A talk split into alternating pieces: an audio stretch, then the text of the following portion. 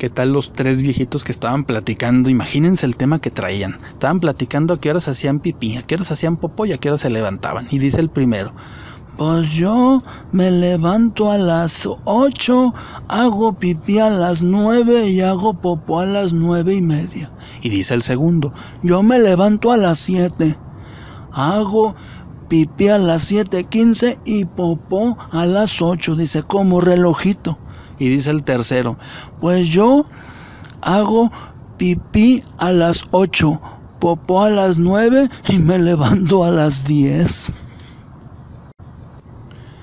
Iba un chico de esos jugosos, jugosos. Uh, jugoso, jugoso, jugoso, jugoso, jugoso. Con su canasta de empanadas y empanaditas. Y iba gritando él por la calle, empanadas, uh, empanadas y empanaditas, empanadas, empanadas y empanaditas, empanadas y empanaditas. Y se acerca un cuate y le pregunta, dice, oye, ¿a cuánto las empanadas? Dice, a peso. Y las empanaditas, a pesito.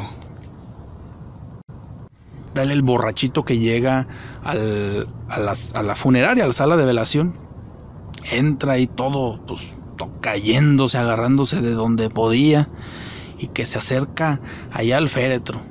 Era su compadre, y que se abraza ahí del féretro y se pone a llorar. Compadre, compadre, ay, compadre, ¿por qué se peleaste, compadre? ¿Por qué, compadre? ¿Por qué te peleaste, compadre? Mira cómo te dejaron.